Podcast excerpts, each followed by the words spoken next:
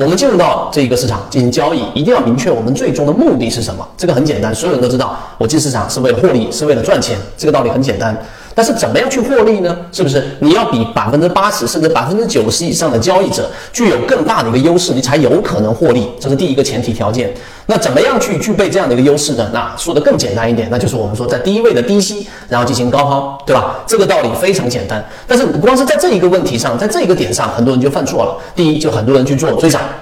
对吧？你在追涨和追强的过程当中，实际上你想一想，在成本这个角度上，你本身就已经是劣于大部分的这种交易者，因为大家都追涨的情况之下，你实际上在成本上就不具备有优势，于是你的竞争力就得放在卖点上。那在我们的交易过程当中，大家都知道卖点极其难把握，所以只要卖点稍微有疏忽，这种情况之下，你就基本上是没有办法获利了。这是一个非常简单的一个逻辑链条，这是一个进入到股票市场里面去进行交易一个最基础要明白的道理。但很多人明白道理。但在自己交易模型上就出了问题，所以你应该让你的成本在一个更加具备有竞争优势的位置上。你想一想，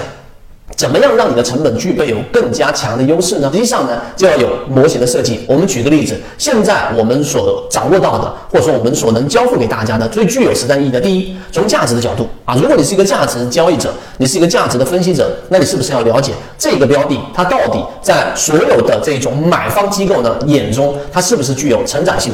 是不是具有价值性？这是第一。第二，就这个标的，它本身在这个行业当中，它到底有没有话语权？也就它是不是有这个定价权？第三个，就这个标的，它好有定价权，它在这个行业当中是一个我们说举足轻重的一个地位。那么这样的标的是不是被低估的？是不是已经由于行情的调整，它跌到了一个非理性的区域？如果是，那么好，在价值层面上，它你在这个地方上去做一个介入，去做一个底仓，实际上在成本上你就具有我们说的竞争优势了。因为大部分的散户都会等等什么呢？等所谓的指标走好，等所谓的趋势形成。而我们再去考虑的时候，在价值层面上，它已经跌无可跌了。那即使再往下打，对吧？我们说跌无可跌，并不是说它不会往下跌了，而是它再往下的空间已经有限，这是其一，就是这个下跌空间。第二，就它的反弹动力非常强，因为它会有一个价值回归嘛。所以这些我们所讲的模块在航线当中已经交付给大家，我们就不多说了。第二个技术分析的角度，那价值层面你明白了，那在技术分析上，怎么样在成本上，再用最简单的模型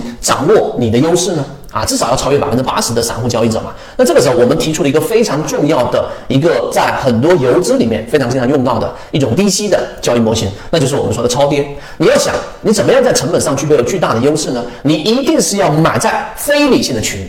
因为在非理性，所以它才会有理性的回归。那么什么区域会非理性呢？就当一波调整，而这种调整是快速的、大幅的调整。条件一。条件二，这个调整必须要放量，为什么呢？因为我们都知道，人他都是有一个羊群效应的，他都会有这一种情绪掌控的时候。所以，当一波快速又这种放量的下跌，并且跌到了非理性的区域，这个时候我们把这样的筹码称之为带血的筹码，并且这个时候你你光是用逻辑推理都能知道，大部分的散户交易者都是这一种不顾一切的去进行所谓的止损。那么这种情况之下，如果叠加刚才我们说的价值分析区域，它又是一个有价值的标的，又出现了技术分析的这种恐慌，这个位置上出现了我们交付的择期缠论的第一类型买点，或者是出现蓝色超跌区域，这个位置你做一个底仓或者介入，实际上。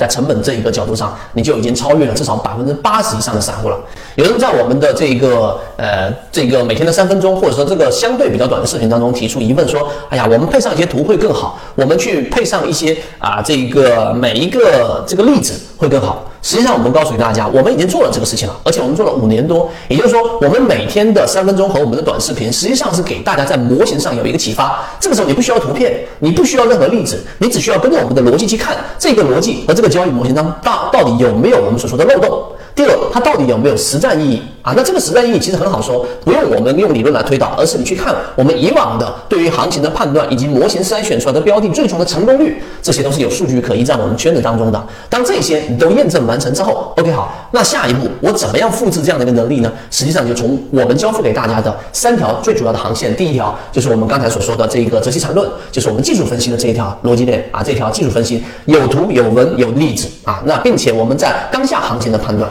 第二条就是我们说的左脑护城河，也就是我们所说的在价值角度上，我怎么样掌握一般散户交易者对于一个上市公司，对一个标的基本的一个判断的一个能力，需要参看哪一些标准？怎么样通过 PEG 模型和一些常规模型来判断它是被低估的？用哪一些工具？这个在左脑护城河里面我们交付给大家，对吧？第三个就是我们怎么样把这两个模型更好的融合在一起？于是我们打磨出来了叫做游资思维笔记。那最主要的原因是因为价值分析它的时间周期太长了。在我们的行业当中有一句话，对吧？只要是不考虑时间的这样的一个所有的判断，它都是对的。也就是说，你要判断这个上市公司是会持续上涨的，那我放十年，我放二十年，我放五十年，只要不退市，总有对的时候。所以这个时间周期很难控制。那这个是价值投资的一个痛点，就是我怎么样让我的时间周期在可控的范围之内，或者是我能接受的范围之内，而不是太长。于是这个游资思维笔记作为第三条航线，辅助我们做的事情，就是要尽可能的靠近起爆点，在价值分析上 OK 了。第一个模块在我们说超跌模型上 OK 了，它是我们所说的这一种带血筹码，具有反弹、无量反弹、物理反弹的这样一种基础，具有这样的基因。好，怎么样让时间周期缩短？于是就有了我们游资思维笔记里面游资一般炒作哪种标的，同位涨停、强势修复，对吧？类似这样的标的，我们都罗列出来标准给大家。于是我们用游资思维笔记来让我们更加靠近起爆点。这三条主要的航线，实际上就构成了一个非常完整的交易模型，让我们在成本上是具备有优势的，让我们在卖点上是具备有理性的，让我们在选股上是具备有多个模块以及有护城河的这种防护的。这个才是我们圈子一直以来给大家所展现出来的成功率和展现出来的交易模型，以及花这么长时间不断给大家复制，有很大一部分交易者实际上有启发，或者说是已经补充了自己的欠缺的模块，又或者是已经形成了交易模型的完整的这样的一个原因。所以今天我们花一个时间给大家去讲了这一个到底什么是实战，到底什么是理论，什么是简单，什么是复杂，我们怎么样在其中做好取舍？我们既就要具备有这种理性，我们同时也要怎么样去利用好。大部分交易者的感性冲动的这种错误交易，然后我们要从中去进行一种可控的时间范围内的套利，这个就是我们交付给大家的交易模型。这个啊，我们的想法实际上是一个呃需要花很长时间不断去填充细节的一个一个路径，所以我们才跟所有核心圈子的各位说到叫做终身。我们圈子现在正在讲实战系统专栏，完整版有非常详细的视频和图文讲解，帮助大家建立一个完整的交易系统。所以你想进一步完善自己的交易框架和模型的话，可以拿出手机一步关注朋友圈 ffy 八八九，加入实战圈子，进一步系统学习。